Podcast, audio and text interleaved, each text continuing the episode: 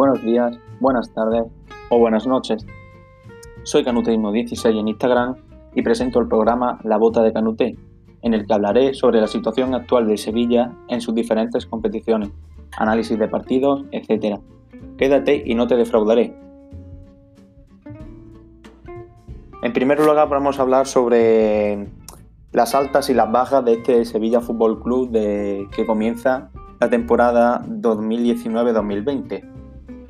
Empezaríamos primero con las bajas, que son las más importantes, en mi opinión, con la primera de Wissam Ben el delantero franco-tunecino de 29 años que se fue al, al Mónaco por 40 millones de euros, seguido de Pablo Sarabia, que se va también a la Liga Francesa por 18 millones de euros, y Quincy Promes, que se fue al Ajax por, por 15,70 millones.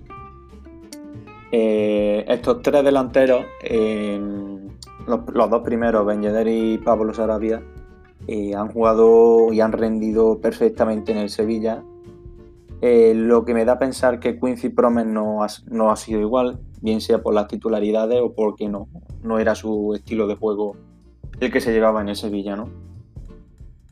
Por otro lado tenemos a, bueno, Muriel a Atalanta, Weber vuelve al Salzburgo, un Maximilian Weber que el austríaco de 21 años que no ha tenido participación apenas en la, en la, temporada pasada, al igual que, que, Arana, que se va transferido al, al Atalanta por un millón de euros nada más. Bueno, creo cedido, cedido.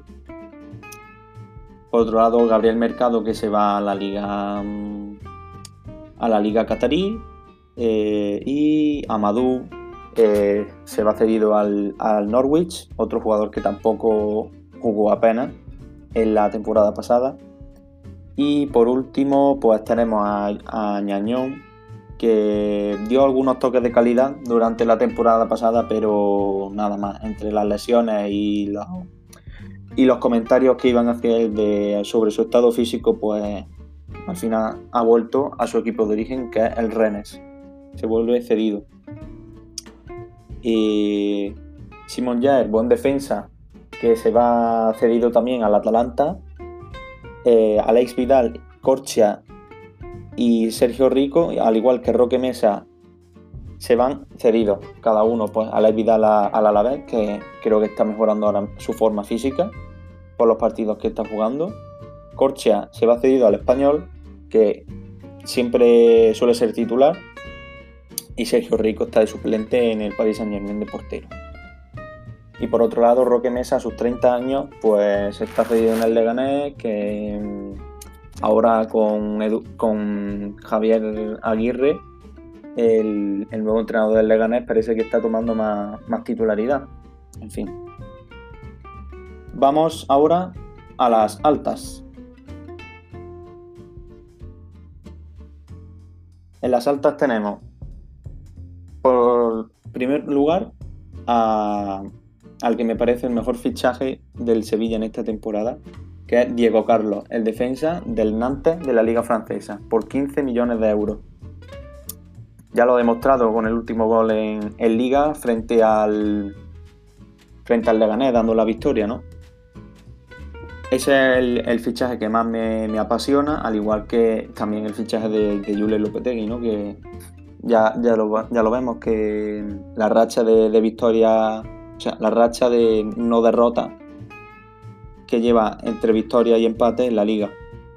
Luego tenemos a, Condé, el defensa francés de 20 años procedente del Burdeos, que vino por un coste de 25 millones de euros, al igual que Ronnie López, eh, un extremo derecho que vino del, Mónaco, de, la Liga Francesa también, eh, por 25 millones.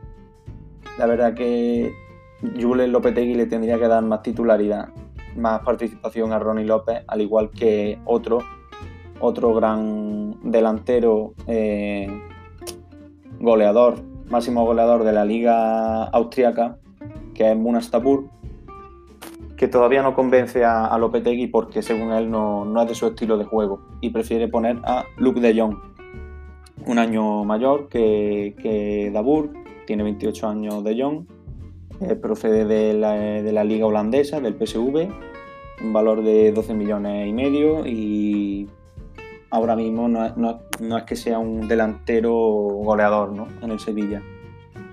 El que sí genera mucha, mucho atractivo en el juego es Lucas Ocampos, extremo derecho procedente del Marsella, 24 añitos, 15 millones de euros y, jugó con el Sevilla y a, los, pocos partidos ya estuvo convocado con la, con la selección argentina, así que perfecto. Seguimos con Juan Jordán, procedente de Leibar, que está, está bien como medio centro de, recambio. Oliver Torres, que trae esa, esa juventud al medio campo que estaba envejecido con Vanega y otra forma diferente de juego. Procedente del Oporto, 12 millones de euros. Otro delantero más, Chicharito, que llegó de última hora al Sevilla, 31 años. Como él dice, la, edad no es, un criterio para valorar la forma física de un jugador. Procedente del West Ham, de la liga inglesa, por 7.750.000 euros. Y otro que, me encanta, eh, Fernando, procedente de Galatasaray, 31 años, 4 millones y medio. Me recuerdo, si os acordáis de en Sonsi, en el Sevilla, es mucho mejor Fernando, que le llaman el, pulpo porque todos los balones que pilla en el área media, pues se los lleva. Otro pivote que tenemos, eh, Nemanda Gude, procedente de la Liga China, serbio, 27 años, y, llega libre al Sevilla, ¿no? Algo, algo rarillo, ¿no? Porque y por último tenemos a dos cedidos. Eh, Bono, el portero del, Girona, que, muy curioso porque tiene la doble nacionalidad, la nacionalidad marroquí, que juega con la selección, y canadiense también. Así que Bono, portero sustituto de Buckley. Y por último, Reguilón, que viene del Madrid y está, está haciendo una gran temporada con el Sevilla y ya, ya lo ha dicho Zidane que, en la temporada siguiente va a coger gran titularidad, pero esperemos que el Sevilla aproveche esta cesión para intentar quedárselo a Reguilón. Y bueno, estos han sido los análisis de la plantilla, de las altas y las bajas que ha tenido el Sevilla Fútbol Club. Y si tuviera que destacar un jugador ahora que está siendo determinante en la temporada que lleva el Sevilla, yo diría que es Jesús Nava.